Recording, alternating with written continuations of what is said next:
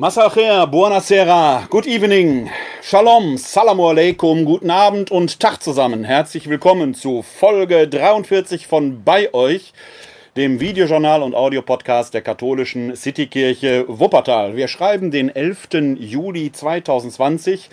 Es ist der Vorabend des 15. Sonntages im Jahreskreis. Ein Samstag, die Sonne steht noch am Himmel. Wir feiern also auch noch Schabbat, der siebte Tag an dem man eigentlich ruhen sollte. Und in Respekt vor meinen jüdischen Freundinnen und Freunden erlaube ich mir auch heute wieder aus diesem Anlass die Kippa aufzuziehen, denn ein Christentum ohne Judentum ist eigentlich gar nicht denkbar. Auch wenn wir uns gerne als die jüngeren Geschwister bezeichnen, müssen wir doch den Juden gegenüber den Respekt zollen. Nicht nur, weil Jesus Jude war und die zwölf Apostel ohnehin, sondern weil wir das Christentum selbst ohne diesen jüdischen Hintergrund zwingend missverstehen werden. Also ziehe ich die Kippa auf und wünsche Ihnen allen, besonders aber meinen jüdischen Freundinnen und Freunden, ein herzliches Shabbat Shalom. Bei euch, das geht zurück auf den Satz Jesu am Ende des Matthäusevangeliums. Dort verheißt der Auferstandene den Seinen, ich bin bei euch alle Tage bis zum Ende der Welt. Das gilt insbesondere für die großen Krisenzeiten, sicherlich auch dann, wenn es gute Zeiten sind, aber in den schlechten Zeiten braucht man die Gegenwart Gottes sicherlich mehr als Zuspruch. Deshalb sagt Jesus den Seinen ja genau diesen Satz für die Zeit seiner physischen Abwesenheit. Ich bin bei euch alle Tage bis zum Ende der Welt. Matthäus 28, Vers 20. Und in diesem Sinne wollen auch wir bei euch und bei Ihnen sein. Nach wie vor könnt ihr, können Sie uns erreichen telefonisch unter 0202 42 969675 oder schreibt uns eine E-Mail an bei-euch at katholische-citykirche-wuppertal.de.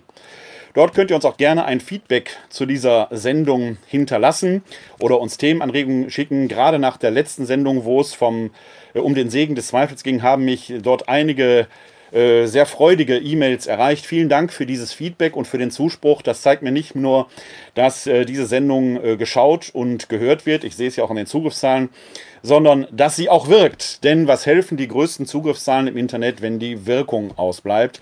Und das Feedback, äh, das Sie mir und beziehungsweise das ihr mir dort gegeben hat, zeigt mir, ähm, äh, ihr setzt euch mit dem, was ich hier treibe, auseinander. Vielen Dank für die freundlichen E-Mails, die mich da gerade letzte Woche erreicht haben. Ihr könnt alle wichtigen Daten, ähm, auch zu den Links, die ich hier zitieren werde, beziehungsweise zu den Artikeln, so sie denn im Internet oder anderweitig verfügbar sind, später in den Show Notes nachsehen. Die findet ihr entweder oben drüber oder unten drunter, je nachdem, auf welchem Kanal ihr das schaut, bei Facebook, bei YouTube oder wenn ihr auf die Podcast-Seite geht, die findet ihr im Netz unter podcast.pr-werner-kleine.de. Dort könnt ihr euch dann auch die, entsprechend die Audiodateien runterladen und sie zum Beispiel im Auto oder anderweitig anhören. Dort findet ihr auch äh, alle Quellenangaben von äh, den Beiträgen oder anderen Stellen, die ich hier während dieser Sendung zitieren werde. Und ihr findet sie natürlich auch unter der zugehörigen Homepage unter www.kck42.de slash bei euch www.kck.42.de slash bei euch.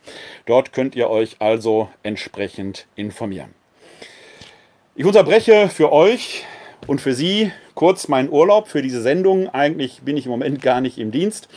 Aber es ist mir wichtig, auch immer wieder, sofern es meine Zeit möglich macht, auch in der Urlaubszeit, äh, Stellung zu beziehen zu einigen Dingen, die sich so in der letzten Woche zugetragen haben. Und da gibt es ja auch in dieser Woche, obwohl wir ja eigentlich fast schon im Sommerloch sind, doch wieder einiges zu berichten. Fangen wir an. Das Gerede über die Maske, die Impfung oder Bill Gates, es hört einfach nicht auf. Ich frage mich zwar mittlerweile, was treibt die Leute eigentlich um? Was beschäftigt die Leute da eigentlich an diesen Dingen?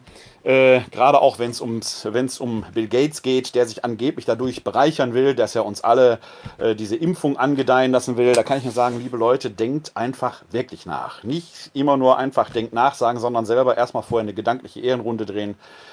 wenn die große Weltregierung, die geheime Verschwörung, die ihr alle glaubt, äh, tatsächlich das Ganze hier nur inszeniert, dieses Coronavirus und alle Regierungen der Welt, selbst wenn es Donald Trump, Bolsonaro äh, oder andere sind oder diejenigen, die mit Vernunft an die Sache herangehen, selbst wenn die alle im Griff hätten und zwingen uns eine Maske auf, uns persönlich, die haben die im Blick, mich persönlich zwingen eine Maske auf, die Wirtschaft wird heruntergefahren dafür, mit welchem Zweck? Mit welchem Zweck? Was zum Beispiel hätte Bill Gates davon, wenn die Wirtschaft total kaputt geht? Wie es ja im Moment zu drohen scheint, auch durch den Coronavirus. Welchen Zweck sollte das haben? Merkt ihr den Widerspruch dahinter letzten Endes nicht? Aber es hört nicht auf, denn wenn man in seiner eigenen gedanklichen Blase feststeckt, da helfen auch keine Argumente mehr. Was man wohl im Internet beobachten kann, ob Social Media oder auch an anderen Stellen, ist ein Bildersturm der besonderen Art. Als Christ kennt man sich natürlich mit Bilderstürmereien aus, rein kirchengeschichtlich schon, denn es steht ja in der Schrift geschrieben, sogar in den zehn Geboten, du sollst dir kein Bild von Gott machen. Dahinter ist zwar der Gedanke verborgen, dass man sich kein Idolon, kein Eidolon, kein Götterbild, kein Götzenbild machen soll, das man dann anbetet. Aber man kann es natürlich auch weiterdenken und sagen, Gott ist immer viel größer als das, was wir uns überhaupt vorstellen können. Wenn ich viele von euch fragen würde, wie sieht Gott aus, dann taucht irgendwo, die meisten würden wahrscheinlich ehrlicherweise sagen, man kann sich kein Bild davon machen. Gott ist das reine Licht, das reine Sein. Aber selbst bei das reine Licht wird es schon schwierig, hat man ja schon eine Vorstellung. Aber irgendwo im tief Unterbewussten taucht er sicherlich, kann man sich gar nicht gegen wehren, der alte Mann mit weißem Bart auf. Vielleicht. Caroline Kebekus hat jetzt in einem Video dagegen mal eine grauhaarige strickende Frau gesetzt. Kommen wir aber später noch zu, wenn wir uns damit etwas tiefer auseinandersetzen.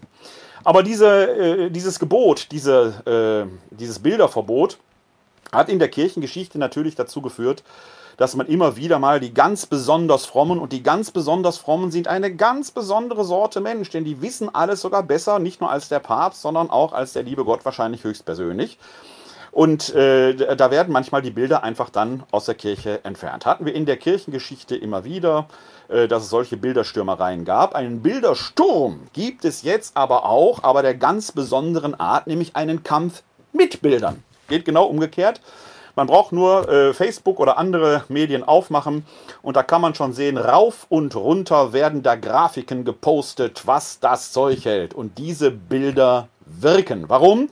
Weil wir Menschen Augenwesen sind und unser gesamtes Gehirn funktioniert quasi auf so einer Bildebene. Das heißt, wir machen uns permanent Vorstellungen von den Dingen.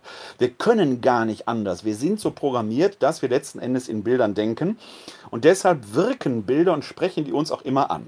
Da tut es auch gar nichts zur Sache, ob da eine Quelle angegeben wird oder nicht. Das Bild alleine wirkt. Ein solches Bild möchte ich euch mal zeigen. Das ist jetzt zweifelsohne, das gebe ich gerne zu, ein Bild, mit dem ich durchaus was anfangen kann. Da tut aber gar nichts zur Sache, weil es mir jetzt gar nicht um die Botschaft geht, die in diesem Bild letzten Endes drinsteckt, sondern wie Bilder überhaupt wirken. Das ist jetzt sicherlich ein Foto, ein Bild, das äh, eher pro Maske spricht. Denn dieses Bild macht sehr anschaulich, was diese Maske, die wir doch da tragen, tut. Ohne Maske kann man sehen, werden wir dem Aerosol vollständig ausgesetzt. Wenn nur eine Person die Maske anhat, ist sie zwar schon ein bisschen geschützt, aber man kann natürlich sehen, das ist diese mittlere Ebene, wie das Aerosol sie vollständig trifft. Die maskentragende Person hingegen schützt die andere nahezu vollständig. Wenn beide Masken tragen, taucht quasi außerhalb der Maske so gut wie kein Aerosol auf. Also die Botschaft, die hinter, dieser, hinter diesem Bild steckt, ist eindeutig, tragt Masken um den oder die andere zu schützen. Die Maske schützt nie einen selbst, sondern die anderen. Es ist also quasi aus christlicher Sicht eine Art Gebot der Nächstenliebe, Masken für die anderen zu tragen. Der Irrtum liegt da drin, dass die Maske einen selbst schützen könnte. Das tut sie auch zu einem gewissen Prozentsatz, aber es geht eigentlich darum, dass man die eigenen Aerosole zurückhält, um die anderen zu schützen. Wenn wir also alle Masken tragen, vergrößern wir dadurch den Schutz und verhindern, dass dieses Virus sich ausbreitet. Wenn man heute am 11.07. ins Netz guckt, kann man sehen, dass am Ballermann auf Mallorca fröhlich ohne Maske und Abstand gefeiert wird. Und die, die Masken tragen, auch noch verhöhnt werden als Weicheier. Ja, kann man sagen, herzlichen Glückwunsch. Dann wollen wir mal alle ein Kerzchen anzünden, dass der Heilige Geist wirkt und dass da nicht der Virus, wenn die ganzen Urlauber zurück nach Deutschland kommen, wieder hier eingeschleppt wird. Also Masken tragen ist ein Gebot der Vernunft, um den anderen zu schützen. Das ist der springende Punkt dabei. Ich habe dieses Bild trotzdem ausgewählt, ähm, weil natürlich auch dieses Bild, obwohl ich die Grundbotschaft unterstütze, in einer gewissen Weise manipulativ ist. Denn wir atmen in der Regel nicht so aus, wie das auf dem Bild ist. Da wird wahrscheinlich mit spitzen Lippen ausgeatmet. Ihr könnt den Effekt selber in der etwas kühleren Jahreszeit beobachten, wenn der Atem kondensiert dann merkt man ja, dass man beim Sprechen zwar genau dieses Aerosol ab, sondern man kann beim, in der kühleren Jahreszeit, wenn die Luftfeuchtigkeit entsprechend ist, ja sein eigenes Aerosol, das man absondert, sehen und man merkt, das geht nicht drei, vier Meter weg, wenn man in normaler Sprechgeschwindigkeit und normaler Sprechlautstärke spricht. Es geht wohl so weg, wie es hier auf diesem Bild zu sehen ist, wenn man es auspustet. Also, das Bild hat durchaus auch einen manipulativen Gehalt der hier sicherlich dazu dient, um die Schutzwirkung der Maske anzuzeigen. Aber so sind Bilder. Was diesem Bild auch eben fehlt, ist die Quellenangabe. So sehr ich persönlich jetzt die Aussage dieses Bildes unterstütze und schätze, es fehlt schlicht und ergreifend auch hier die Quellenangabe und das macht den Umgang mit solchen Bildern immer schwierig. Also auch wenn wir jetzt Bilder hätten, deren Aussage ich nicht unterstützen würde, würde ich sofort sagen, wo ist die Quellenangabe und die Frage muss ich mir natürlich im Umkehrschluss selber ausstellen lassen. Also was lernen wir daraus? Wenn ihr Bilder im Internet seht, lasst, das Bild wirkt unmittelbar auf euch ein, weil es durch das Auge sofort ins Gehirn geht und unser Gehirn auf solche Bilder rein emotional anspringt. Und das tut es bei fast allen Bildern. Nicht bei fast, sondern es tut es bei allen Bildern. Trotzdem muss man genau an dieser Stelle sagen, dies, die, die erste Reaktion, der Affekt ist das eine. Wir Menschen haben aber das Gehirn nicht nur, damit unser, äh, unsere Emotion auf Bilder anspricht, sondern damit wir diese Bilder auch dann entsprechend verarbeiten. Also fragt bitte danach, wo sind die Quellen?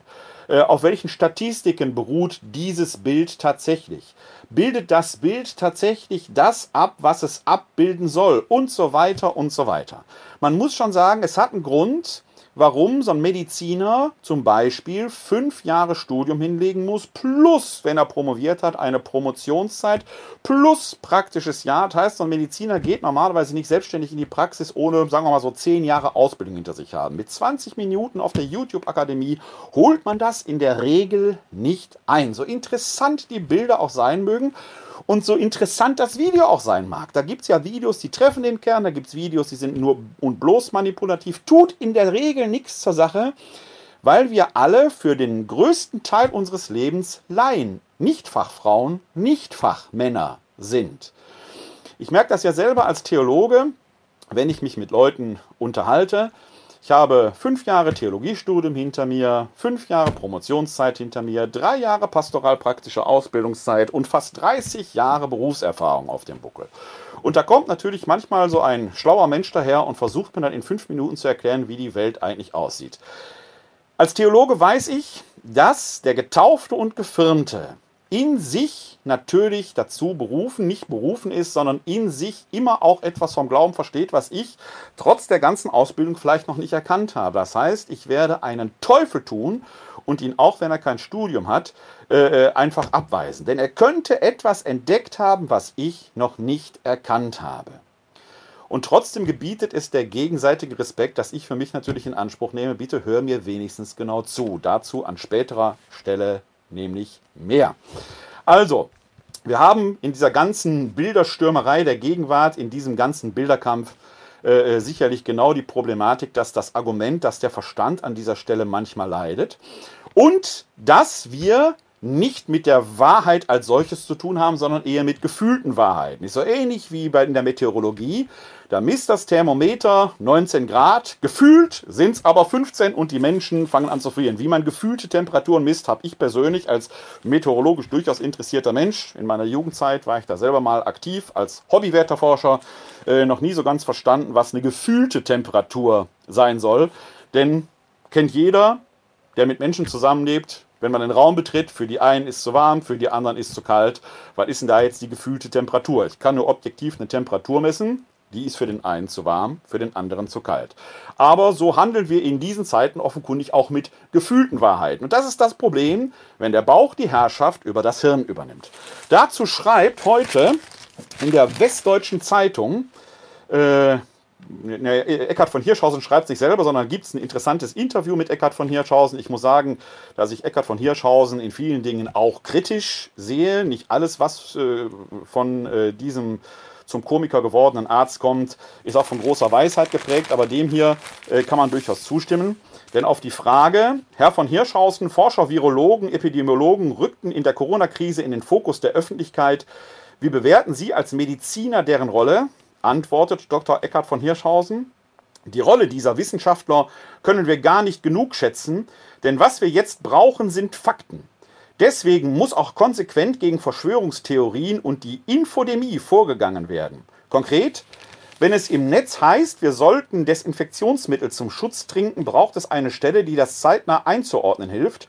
Lieber desinfiziert und informiert als desinformiert und infiziert.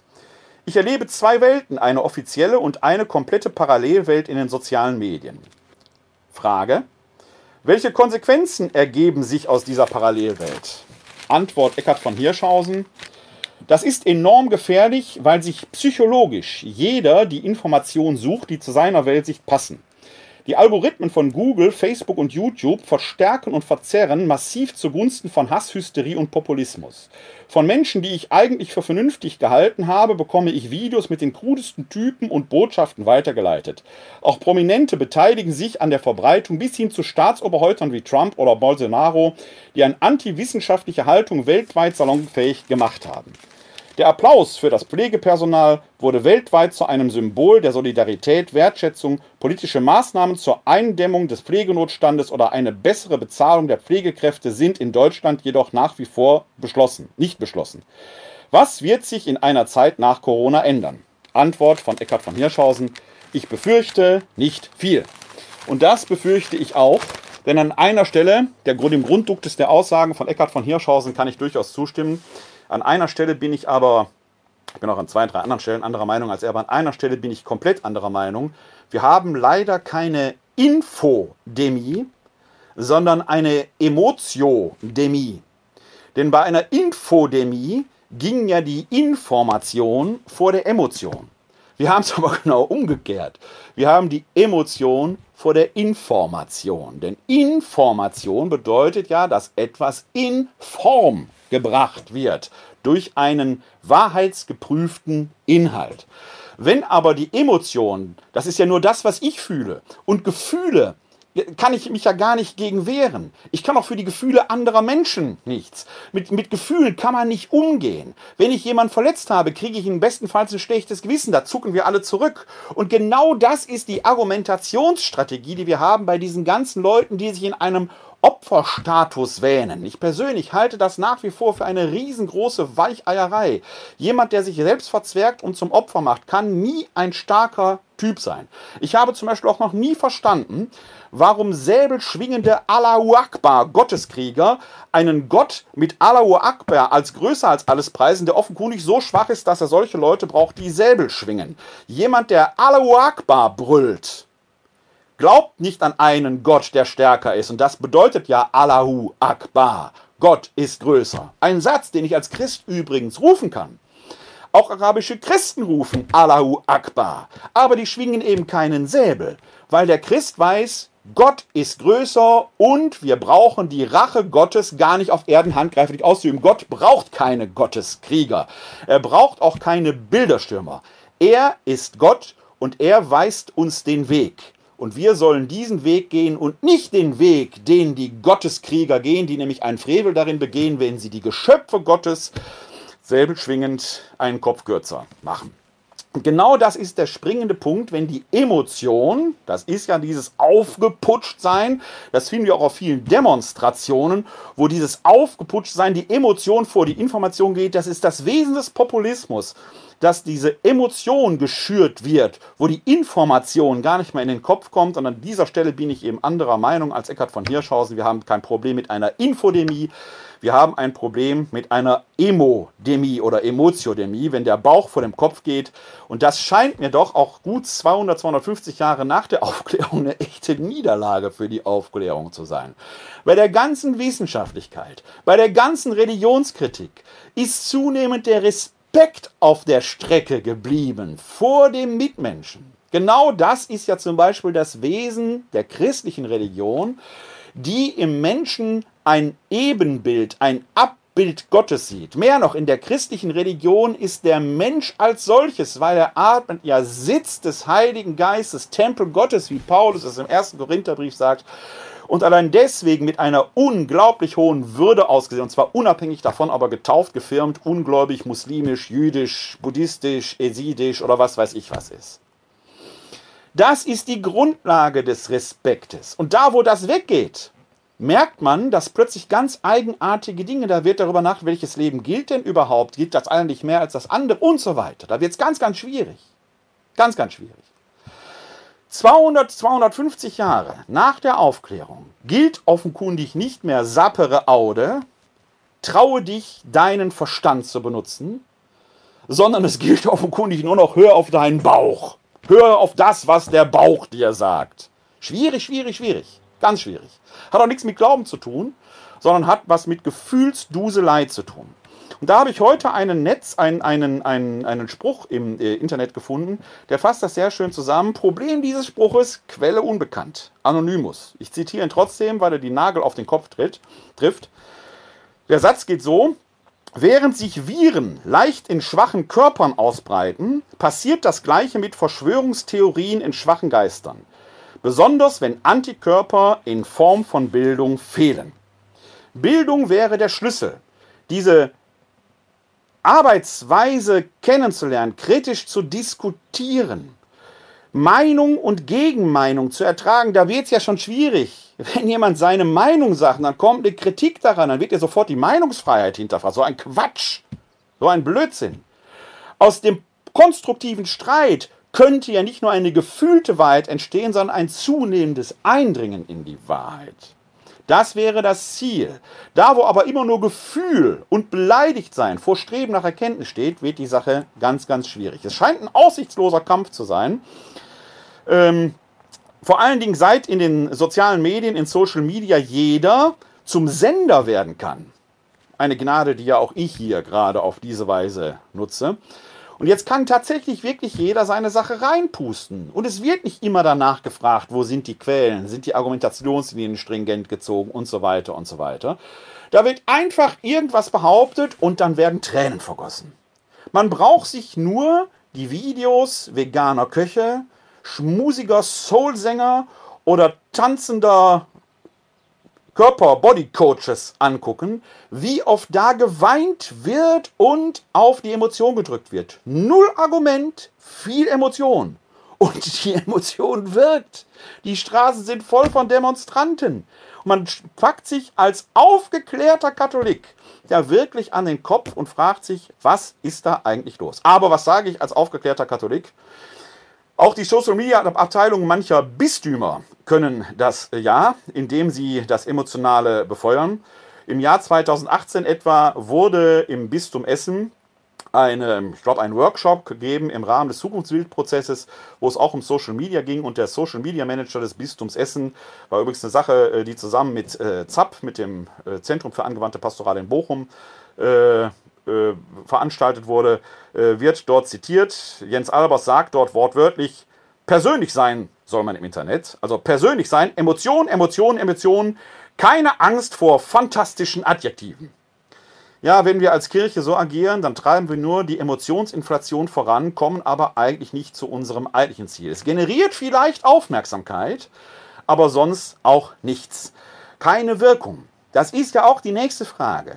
Was zeigt ein Klick im Internet an? Nur, dass jemand auf ein Video oder auf einen Podcast oder auf einen Beitrag geklickt hat.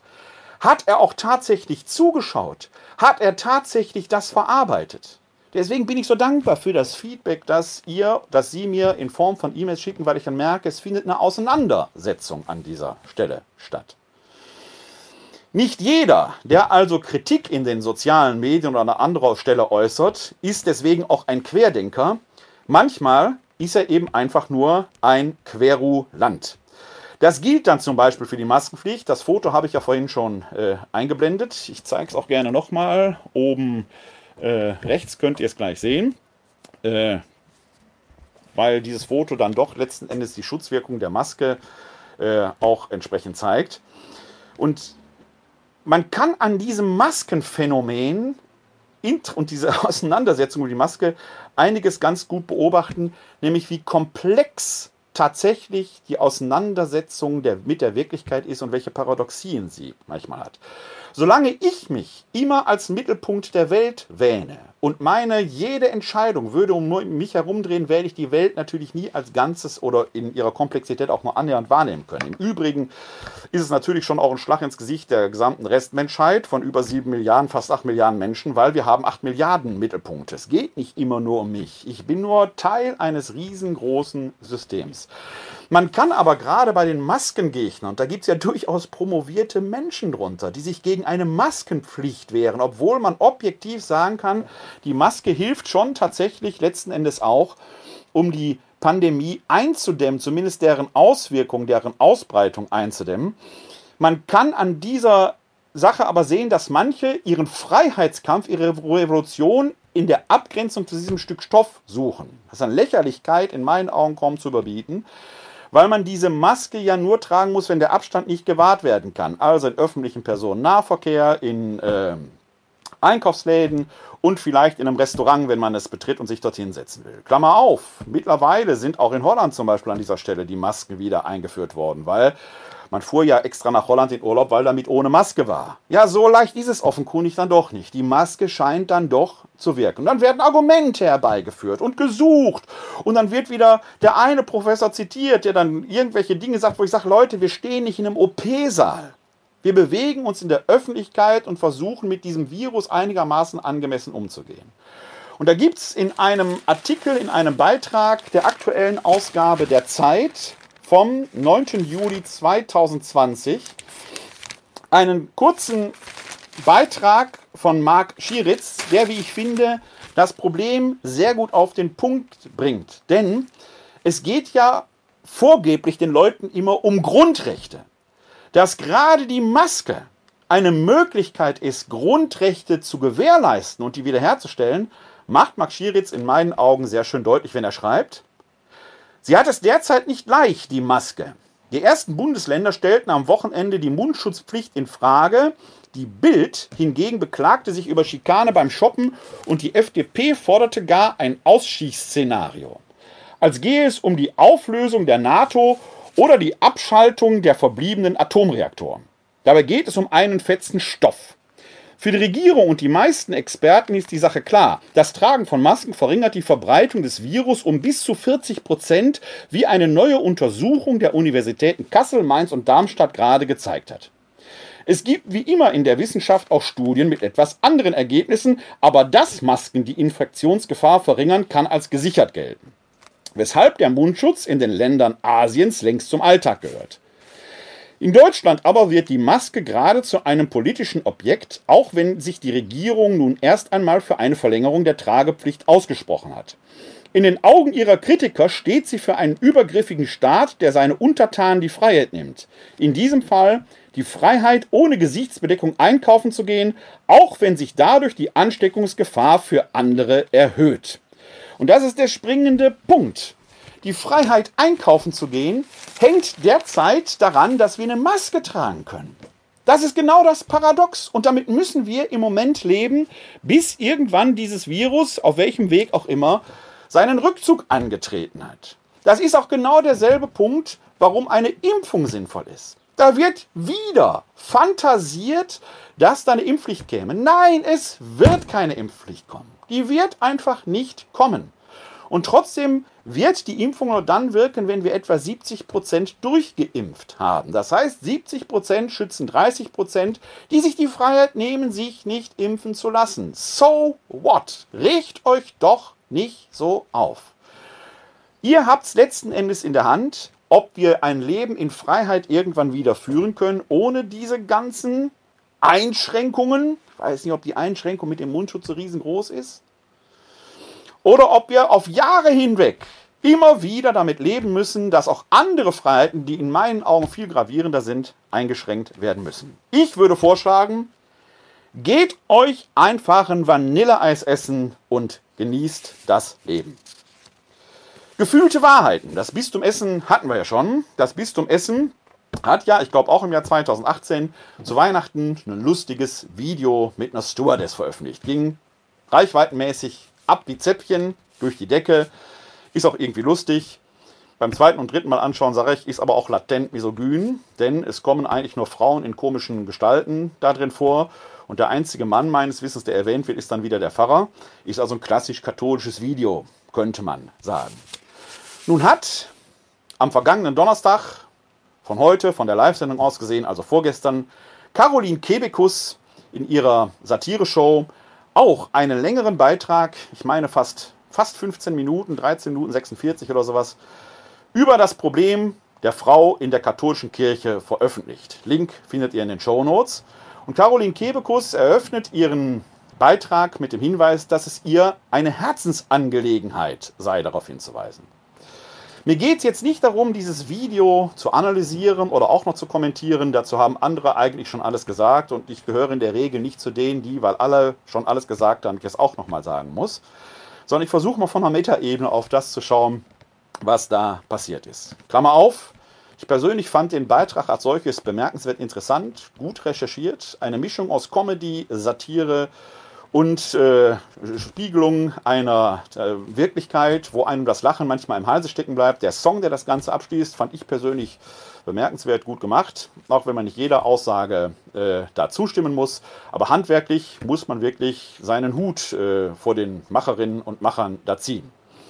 Interessant ist aber vor allen Dingen, wie dieses Video rezipiert wurde. Auch da muss man keine Prophetin oder kein Prophet sein. Im katholischen Sektor wurde dieses Video nämlich schon vor der Sendung, da war es in der Mediathek schon verfügbar, heiß kommentiert. Und natürlich von einer bestimmten Klientel, die dem absolut zustimmte. Andere hingegen, die andere Klientel, lehnte es rundweg ab. Also die üblichen Reaktionen. Hat dieses Video also nennenswerte Auswirkungen? Nein, hat es nicht. Es schürt und ich will dieses Video gar nicht kritisieren, weil ich es wirklich interessant fand, ne? aber das Video bestätigt die einen wie die anderen. Die, die die Rolle der Frau in der römisch-katholischen Tradition kritisch betrachten und die Bilder, die Caroline Kebekus da zeigt, ist man, ist, das Lachen bleibt einem wirklich im Hals stecken, weil man natürlich ob mancher Szenen nur noch den Kopf schütteln kann. Die einen sagen, genau so ist es, das ist ein Skandal. Und die anderen schreien sofort, was für eine Unverschämtheit, dass man das so zeigt. Die Deutsche Bischofskonferenz hat sich leider zu einer Reaktion hinreißen lassen. Ich betone leider, weil die Reaktion in meinen Augen nicht so ganz durchdacht war. Die Deutsche Bischofskonferenz hat natürlich geglaubt, geschickt zu handeln, weil sie eine Frau, nämlich Julia Rosner aus der Social Media Redaktion vorangeschickt hat. Und Frau Rosner schreibt dort, zu diesem Video in einem Posting äh, vom 10. Juli um 12.40 Uhr bei Facebook. Kann man es sehen. Link findet ihr in den Show Notes. Liebe Frau Caroline Kebekus, Grüße vom ältesten Männerverein der Welt. Vielen Dank für diese Zusammenfassung unserer Geschichte und Wertvorstellungen. Ja, zweifellos arbeiten wir noch immer hart daran, unsere Verfehlungen der vergangenen Jahre und Jahrzehnte aufzuarbeiten. Es macht uns sehr traurig, wenn Sie selbst sagen, dass Sie aus der Kirche ausgetreten sind und damit die Beziehung zu unserem Maskottchen verloren haben, um es mit ihren Worten zu sagen. Sie können sich dennoch gewiss sein, dass unser Maskottchen immer für Sie da ist. Auch wir als Kirche sind jederzeit ansprechbar. Vielleicht noch eine kleine Bitte. Bei aller Liebe zur Satire, Äußerungen, die blasphemische Elemente enthalten, können auch verletzend sein. Vielleicht sollten Sie hier auch die Katholiken und Katholikinnen im Blick behalten, die mit ihrem Herzen in der Kirche sind und zu dem stehen, woran sie glauben. Viele Grüße, Julia Rosner aus der Social Media Redaktion der DBK. Dieses Posting lässt mir auch mein Lachen im Hals stecken, der deutschen Bischöfe. Warum? Das eine ist, Frau Kebekus sagt zwar in dem Beitrag, dass sie aus der Kirche ausgetreten ist, aber sie begründet den Schritt auch. Sie hat es eben nicht einfach so gemacht, sondern sie sagt auch, dass sie sich weiterhin als Christin fühlt, dass sie sich nur mit dieser Kirche nicht identifizieren kann. Das ist ein Problem, dazu habe ich bei der letzten Folge hier von bei euch schon etwas gesagt. Vor allen Dingen habe ich in der letzten Woche in unserem biblischen Weblog, den ich zusammen mit Till Magnus Steiner betreibe, die Werbung dazu einen längeren Beitrag geschrieben mit dem Titel Das äh, geöffnete Fenster, das Fenster ist offen. Äh, Link lege ich euch äh, in die Show Notes. Das Fenster zur Welt, so heißt der Beitrag. Link lege ich euch in die Show Notes, wo ich ganz zum Schluss versuche, einen Umgang aus der Bibel abzuleiten, wie man mit Menschen umgehen kann, die aus der Kirche ausgetreten sind, aber trotzdem die Tür offen halten, dass sie wieder zurückfinden können. Frau Kebekus hat in ihrem Video, wie ich finde, nicht nur begründet, warum sie diesen Schritt gegangen ist, aber dass sie letzten Endes damit, also sie scheint nicht fertig zu sein mit der Kirche. Das ist ja der Grund, warum sie überhaupt diesen ganzen Beitrag gemacht hat. Das ist also die eine Sache. Was mich aber am meisten stört an diesem DBK-Posting, ist der zweite Absatz, wo es um die blasphemischen Elemente geht, die verletzen können, verletzend sein können.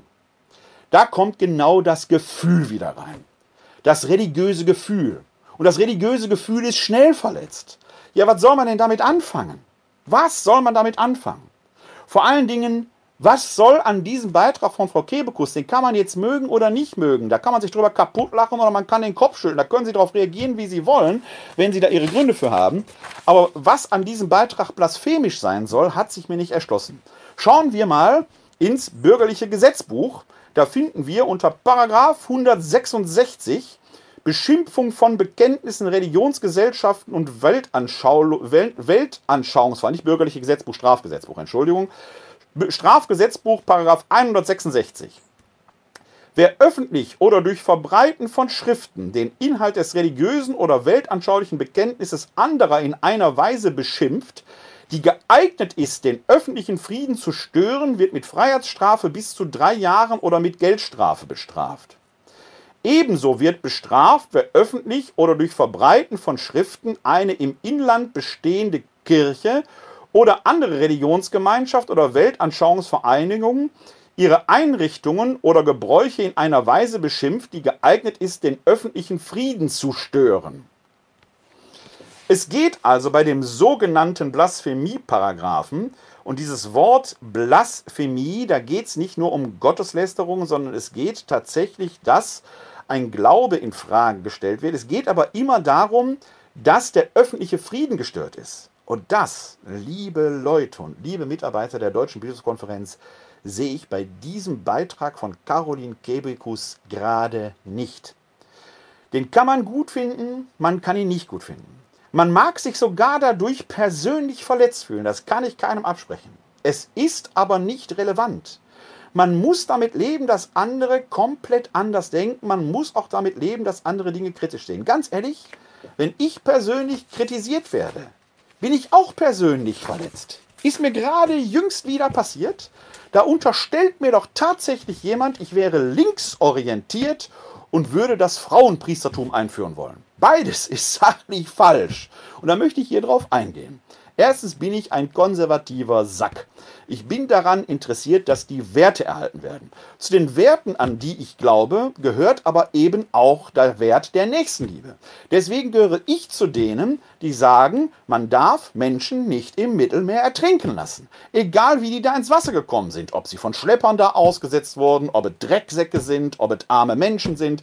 Man darf Menschen nicht ertrinken lassen, ist ein Gebot der Nächstenliebe. Man muss sie erstmal rausholen.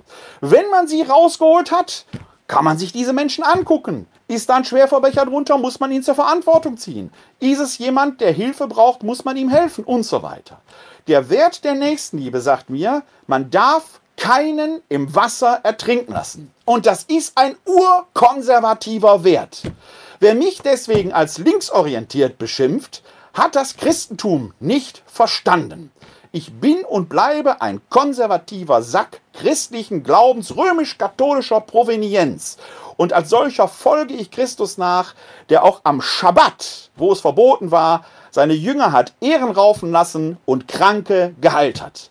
Das ist urkonservativ. Der sich innerhalb des konservativen Spektrums eher der Mitte zuneige, geschenkt. Aber achtet bitte darauf. Wenn ihr mich dann fragt, was ich davon halte, dass Frauen in der Kirche eine Katechese halten, und ich sage, das finde ich gut, weil es nach dem allgemeinen Direktorium für Kindermessen ausdrücklich erlaubt ist, dann hört mir bitte genau zu und unterstellt mir nicht etwas, was ich nicht gesagt habe.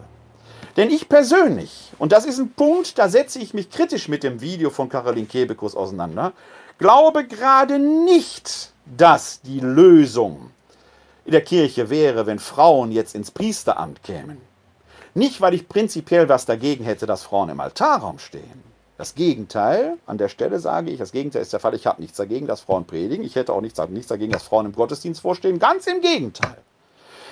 Ich glaube nur, dass das Video von, dass der Beitrag von Kebekus wie viele andere Beiträge zu diesem Thema nicht tief genug gehen in das Problem rein.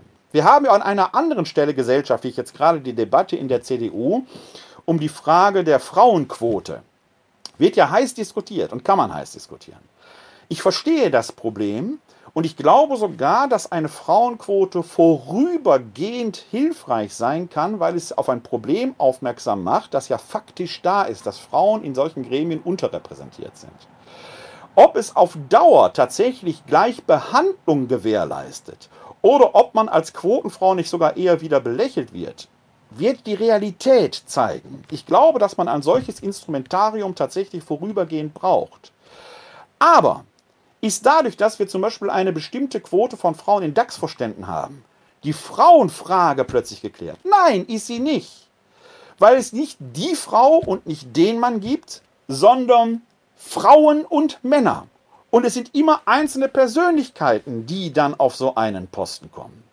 Das heißt, wenn wir Frauen als Priesterinnen hätten, wäre damit die Frage, wie werden Frauen und Männer in der Kirche behandelt, in sich noch gar nicht geklärt. Es hätte dann diese Frau einen entsprechenden Posten. Und wie dieser Mann. Die Argumentationen sind allerdings höchst schräg, die von kirchenamtlicher Seite kommen, etwa wenn sie sagen, dass man Frauen vor dem Klerikalismus bewahren möchte. Ja, da möchte ich aber die Männer auch für geschützt werden. Und an diesem Satz kommt in meinen Augen das eigentliche Problem zum Tragen. Das Problem ist nämlich der Klerikalismus.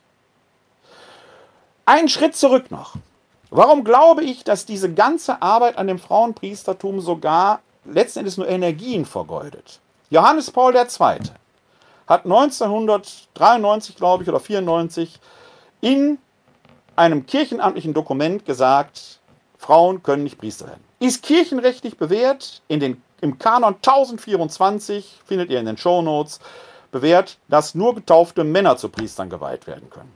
Im Kanon 230 ist sogar entsprechend hinterlegt, und interessanterweise schmeißt Caroline Kebekus in dem Songvideo ja sogar einen CIC in den Mülleimer, weil sie genau weiß, dass da der Kasus Knaxus drinsteckt. Im Kanon 230 wird sogar geregelt, dass nur Männer äh, den Auftrag zum Akkreditat und zum Lektorat erhalten können. Also kirchenrechtlich haben wir da eine äußerst scharfe Bewährung. Kirchenrecht kann man aber ändern. Ist in den letzten zehn Jahren ja schon mehrfach passiert. Papst Benedikt hat zum Beispiel ins Kirchenrecht eingegriffen, hat da eine entsprechende Änderung vorangebracht. Das könnte man also entsprechend regeln. Trotzdem wird diese Frage des Frauenpriestertums an dieser Stelle nicht weiterkommen, weil Johannes Paul II. mit einer Äußerung gesagt hat, wo sich die Kirchenrechter streiten, ist die nun unfehlbar oder nicht, dass Frauen nicht geweiht werden können. Papst Benedikt hat das bestätigt und auch unser jetziger Papst Franziskus sagt dazu, diese Tür ist zu.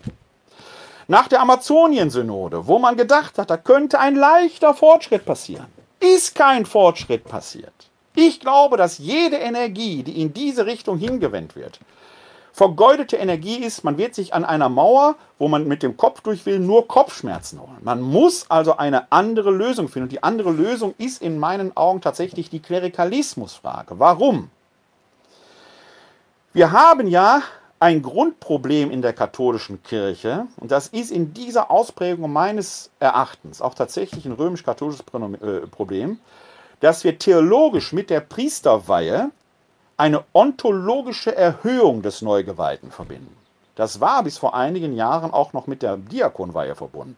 Bis Papst Benedikt, und jetzt wird es interessant, das aufgehoben hat. Diakone sind nicht mehr ontologisch erhöht. Diakone handeln nicht in Vertretung Christi als des Hauptes der Kirche. Diakone üben nicht die Repräsentatio in Christi Capitis aus. Priester schon.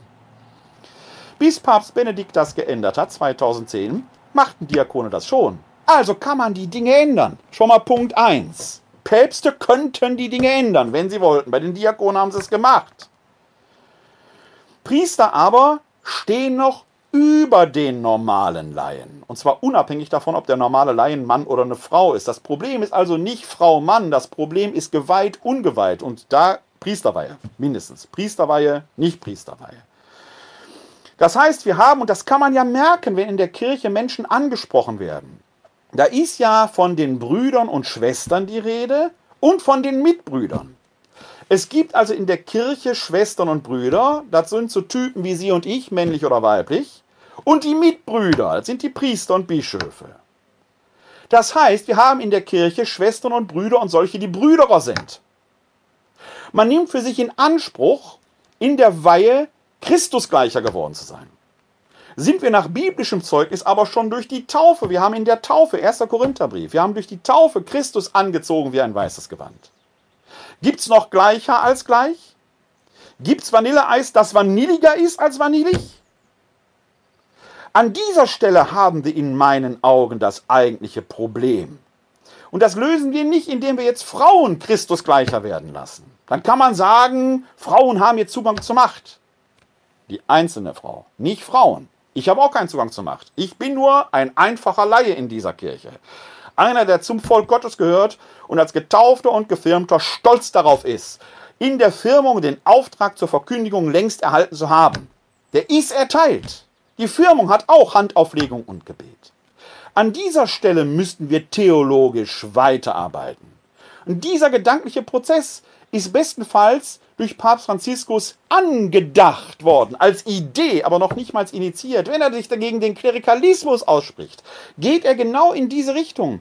Aber es wird in diese Richtung noch gar nicht gearbeitet, weil wir den Fokus auf eine andere Frage. Ich bin nämlich überzeugt, wenn wir diese Klerikalismusfrage geklärt haben, werden sich viele andere Fragen damit auch zu einer Klärung, näher, einer Klärung näher kommen.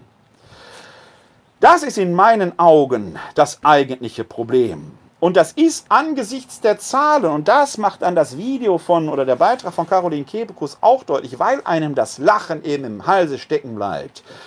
Auf welch unterschiedlichen Sprach- und Symbolebenen Kirche und Welt sich derzeit befinden. Da geht es nicht darum, dass die Welt nicht initiiert sei. Manches kann man tatsächlich nur äh, verstehen, wenn man in den Glauben hineingewachsen ist. Deswegen braucht jeder, der sich in die Verkündigung hineinbegibt, auch eine Ausbildung, damit man diese Dinge entsprechend äh, äh, auch vermitteln kann. Und jeder, der Christ, Christin werden will, muss in diese Welt hineingeführt werden. Das meint ja Initiation, Einführung. Nicht, weil es ein Geheimwissen gäbe, sondern das ist wie eine Sprache lernen. Aber trotzdem muss man natürlich auch die Sprache der Welt sprechen. Christus sagt im Johannesevangelium, ihr seid nicht von der Welt, aber in der Welt. Es gibt keine christliche Parallelwelt. Auch wenn man das Bewusstsein hat, wir sind mit dem Herzen schon im Himmel und mit dem Himmel verbunden, stehen wir doch mit beiden Beinen in dieser Welt.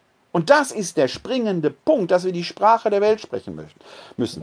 Und das wurde an diesem Video deutlich. Ein Chefredakteur eines äh, bekannten katholischen Mediums schrieb mir noch in derselben Nacht eine Nachricht und sagte, interessant, wie uns die Welt sieht. Und das ist für mich der springende Punkt an dem Video, egal ob Sie es gut oder schlecht finden.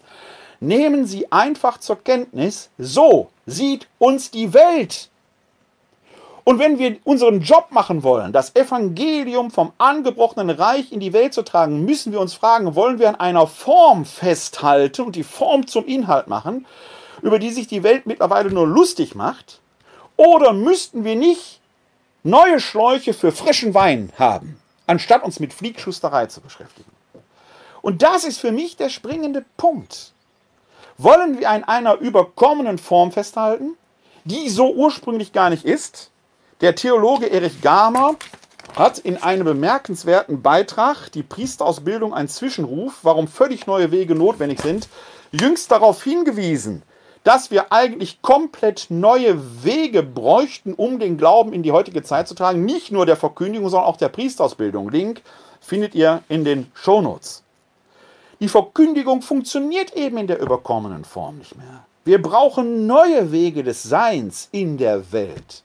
Und da brauchen wir vielleicht auch neue Fragen, wie das Amt sich ausformen kann. Das ist aber eine grundlegend ämtertheologische Frage, die wir nicht mit ein bisschen Kosmetik, werden Frauen jetzt zu Diakoninnen geweiht oder was, äh, behandeln können. Das ist eine Frage, das kann man alles machen. Kann man auch nicht, das wird substanziell nichts ändern, weil wir ein grundlegendes Kommunikationsproblem mit der Welt haben. Wie wichtig das wäre und wie wichtig es wäre, tatsächlich das Wort Gottes aus vollen Rohren zu verkünden. Wir beschäftigen uns immer noch mit uns selbst und zerfleischen uns dabei tatsächlich noch selbst. Wenn wir das tatsächlich tun würden, wie Christus es uns vorgelebt hat, dann würden wir etwas tun müssen, was ich immer die Effizienz der Verschwendung nenne. Die Effizienz der Verschwendung. Aus vollen Rohren verkünden. Und das Evangelium vom 15. Sonntag im Jahreskreis erzählt genau davon. Hören wir das Evangelium vom morgigen Sonntag. Aus dem heiligen Evangelium nach Matthäus. Ehre sei dir, o oh Herr. An jenem Tag verließ Jesus das Haus und setzte sich an das Ufer des Sees. Da versammelte sich eine große Menschenmenge um ihn. Er stieg deshalb in ein Boot und setzte sich, und alle Menschen standen am Ufer. Und er sprach lange zu ihnen in Gleichnissen. Er sagte, siehe, ein Sämann ging hinaus, um zu säen. Als er säte, fiel ein Teil auf den Weg und die Vögel kamen und fraßen es. Ein anderer Teil fiel auf felsigen Boden, wo es nur wenig Erde gab und ging sofort auf, weil das Erdreich nicht tief war. Als aber die Sonne hochstieg, wurde die Saat versenkt und verdorrte, weil sie keine Wurzeln hatte. Wieder ein anderer Teil fiel in die Dornen und die Dornen wuchsen und erstickten die Saat. Ein anderer Teil aber fiel auf guten Boden und brachte Frucht, teils hundertfach, teils sechzigfach, teils dreißigfach. Wer Ohren hat, der höre. Da traten die Jünger zu ihm und sagten, Warum redest du zu ihnen in Gleichnissen? Er antwortete ihnen, Euch ist es gegeben, die Geheimnisse des Himmelreiches zu verstehen, ihnen aber ist es nicht gegeben. Denn wer hat, dem wird gegeben, und er wird im Überfluss haben. Wer aber nicht hat, dem wird auch noch genommen, was er hat. Deshalb rede ich zu ihnen in Gleichnissen, weil sie sehen und doch nicht sehen und hören und doch nicht hören und nicht verstehen. An ihnen erfüllt sich das Prophetenwort Jesajas. Hören sollt ihr, hören und doch nicht verstehen, sehen sollt ihr, sehen und doch nicht einsehen. Denn das Herz dieses Volkes ist hart geworden, mit ihren Ohren hören sie schwer und ihre Augen verschließen sie, damit sie mit ihren Augen nicht sehen und mit ihren Ohren nicht hören und mit ihrem Herzen nicht zur Einsicht kommen und sich bekehren und ich sie heile. Eure Augen aber sind selig, weil sie sehen, und eure Ohren, weil sie hören. Denn Amen, ich sage euch, viele Propheten und Gerechte haben sich danach gesehen zu sehen, was ihr seht und haben es nicht gesehen, und zu hören, was ihr hört und haben es nicht gehört. Ihr also hört, was das Gleichnis vom Sämann bedeutet. Zu jedem Menschen, der das Wort vom Reich gehört und es nicht versteht, kommt der Böse und nimmt hinweg, was diesem Menschen ins Herz gesät wurde. Bei diesem ist der Samen auf den Weg gefallen. Auf felsigen Boden ist der Samen bei dem gefallen, der das Wort hört und sofort freudig aufnimmt. Er hat aber keine Wurzeln, sondern ist unbeständig. Sobald er um des Wortes willen bedrängt oder verfolgt wird, kommt er sofort zu Fall. In die Dornen ist der Samen bei dem gefallen, der das Wort hört, und die Sorgen dieser Welt und der betrügerische Reichtum ersticken es, und es bleibt ohne Frucht. Auf guten Boden ist der Samen bei dem gesät, der das Wort hört und es auch versteht. Er bringt Frucht hundertfach oder sechzigfach oder dreißigfach. Evangelium unseres Herrn Jesus Christus. Lob sei dir Christus. Diese Erzählung finden wir in allen synoptischen Evangelien. Sie gehört also wahrscheinlich zum Urbestand der Verkündigung Jesu, wird deshalb auch häufig überliefert und dieses Gleichnis vom Sämann ist mir persönlich in mehrerlei Hinsicht bedeutsam und vielleicht sogar heilig. Warum? Zum einen ist es ein Gleichnis, dass ich in einem, dass ich schon im Studium in einem der ersten Hauptseminare Neues Testament, das ich belegt habe, mal mit ausgelegt habe. Viele von Ihnen wissen, dass ich promovierter Neutestamentler bin. Das Neue Testament hat mich damals angefixt während des Studiums und es ist etwas, was mich bis heute, bis heute beschäftigt. Es ist also ein Text, der mir sehr lange schon im Herzen liegt und an dem ich damals den Unterschied zwischen Allegorie und Allegorese gelernt habe. Denn was zum Urbestand gehört, ist das reine Gleichnis. Und dann gibt es ja in diesem sehr langen Evangelium, Sie werden morgen in den Gottesdiensten vielleicht nur in Anführungszeichen die Kurzfassung hören, wir werden äh haben in diesem Text ja am Anfang das eigentliche Gleichnis, wo es um den Sämann geht. Dann kommt so ein Zwischenteil, wo es sehr viel um Augen, Ohren, Hören, Verstehen, Sehen geht, also ums Erkennen. Man muss also tatsächlich die physische, die sinnliche Wahrnehmung erstmal sensibilisieren, um Verstehen im Herzen überhaupt zu ermöglichen.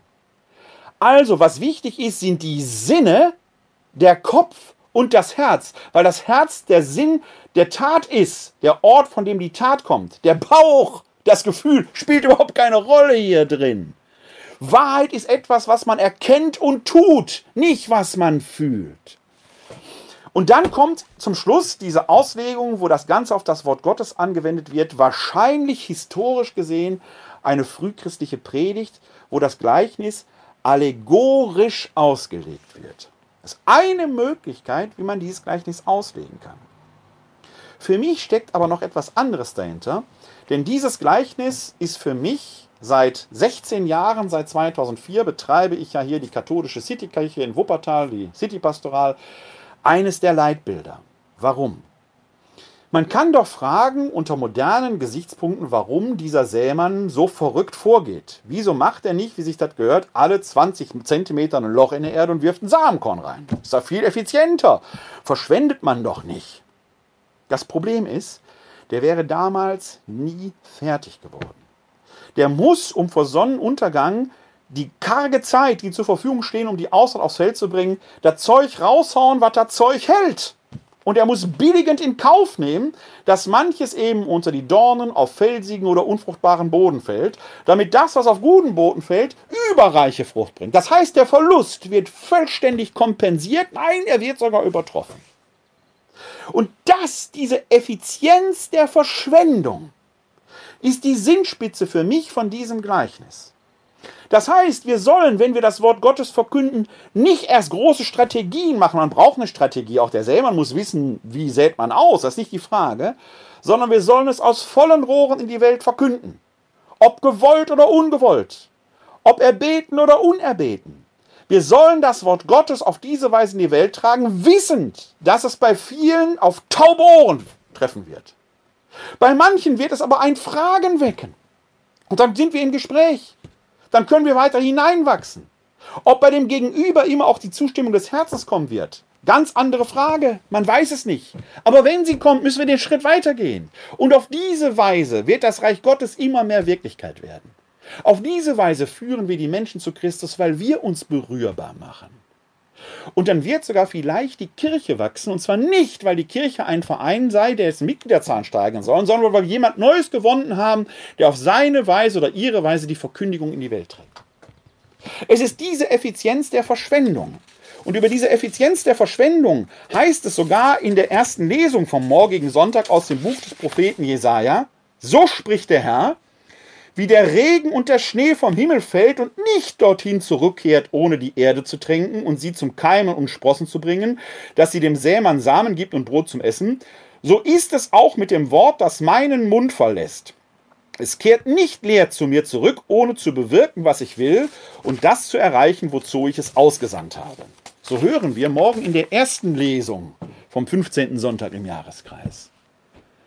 Das ist für mich der springende Punkt. Daran hapert es in der Kirche, an aufrechten Verkündigerinnen und Verkündigern, die durch Taufe und Firmung den Auftrag längst erhalten haben. Wir beschäftigen uns permanent in der Kirche mit sicherlich nicht unwesentlichen Fragen, aber die eigentliche Frage, wie wir den Glauben weitergehen können, den gehen wir nicht an. Ganz ehrlich, in Vor-Corona-Zeiten, in Zeiten von Corona ist es im Moment schwierig. Meine Kollegin und ich stehen Woche für Woche auf den Straßen und Plätzen in Wuppertal. Und die Fragen, die innerkirchlich so heiß diskutiert werden, werden uns da nie gestellt. Ungelogen, Die Frage, die uns am meisten gestellt wird, ist, warum nennt ihr Christus den Sohn Gottes? Sie wird von Muslimen gestellt, von Atheistinnen, ja selbst von Christen, die diese Frage nie verstanden haben. Warum nennen wir Christus den Sohn Gottes? Ist er Mensch?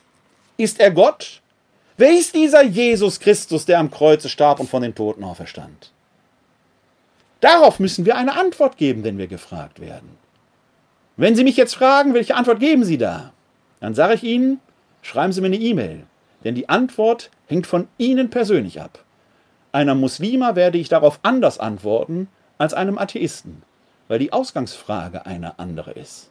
Die Frage ist dieselbe, aber der Mensch, der sie mir stellt, steht im Mittelpunkt und sein Nicht-Verstehen oder Verstehen. So beackern wir den großen Garten Gottes. Ich möchte Ihnen heute zum Schluss ein Lied singen, das noch aus dem alten Gotteslob stammt, mit einem Text von Kurt Marti. Manchmal kennen wir Gottes Willen, manchmal kennen wir nichts. Erleuchte uns, Herr, wenn die Fragen kommen. Manchmal sehen wir Gottes Zukunft, manchmal sehen wir nichts. Bewahre uns, Herr, wenn die Zweifel kommen. Manchmal spüren wir Gottes Liebe, manchmal spüren wir nichts. Begleite uns, Herr, wenn die Ängste kommen.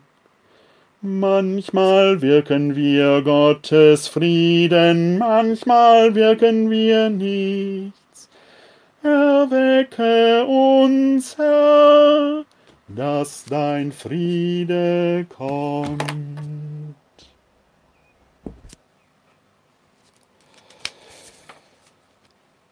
Wenn Ihnen diese Sendung gefallen hat, vergessen Sie nicht, einen Like zu geben oder auf Teilen zu drücken, dass sich das noch ein bisschen weiter verbreitet. Die Effizienz der Verschwendung kann so leicht sein, wenn Sie einfach die Möglichkeiten nutzen, die die sozialen Medien an dieser Stelle bieten. Ansonsten weise ich Sie auf die nächste Sendung hin. Die kommt voraussichtlich, obwohl ich dann immer noch Urlaub habe, aber die Sache ist es mir wert, den dafür kurz zu unterbrechen. Die nächste Sendung kommt voraussichtlich am Samstag, dem 18.07., also heute in einer Woche. Bis dahin lassen Sie mich den Segen Gottes auf uns alle herabrufen. Der Herr segne uns, er bewahre uns vor Unheil und führe uns zum ewigen Leben. Amen. Das gewähre uns der dreieine Gott, der Vater, der Sohn und der Heilige Geist. Hosanna, Jeshua, hilf doch, Gott hilft, Halleluja. Heute ist nicht alle Tage, ich komme wieder, keine Frage. Leben Sie bis zum nächsten Samstag lang und in Frieden, live long and prosper. Bleiben Sie gesund und helfen Sie anderen, gesund zu bleiben oder zu werden. Glück auf!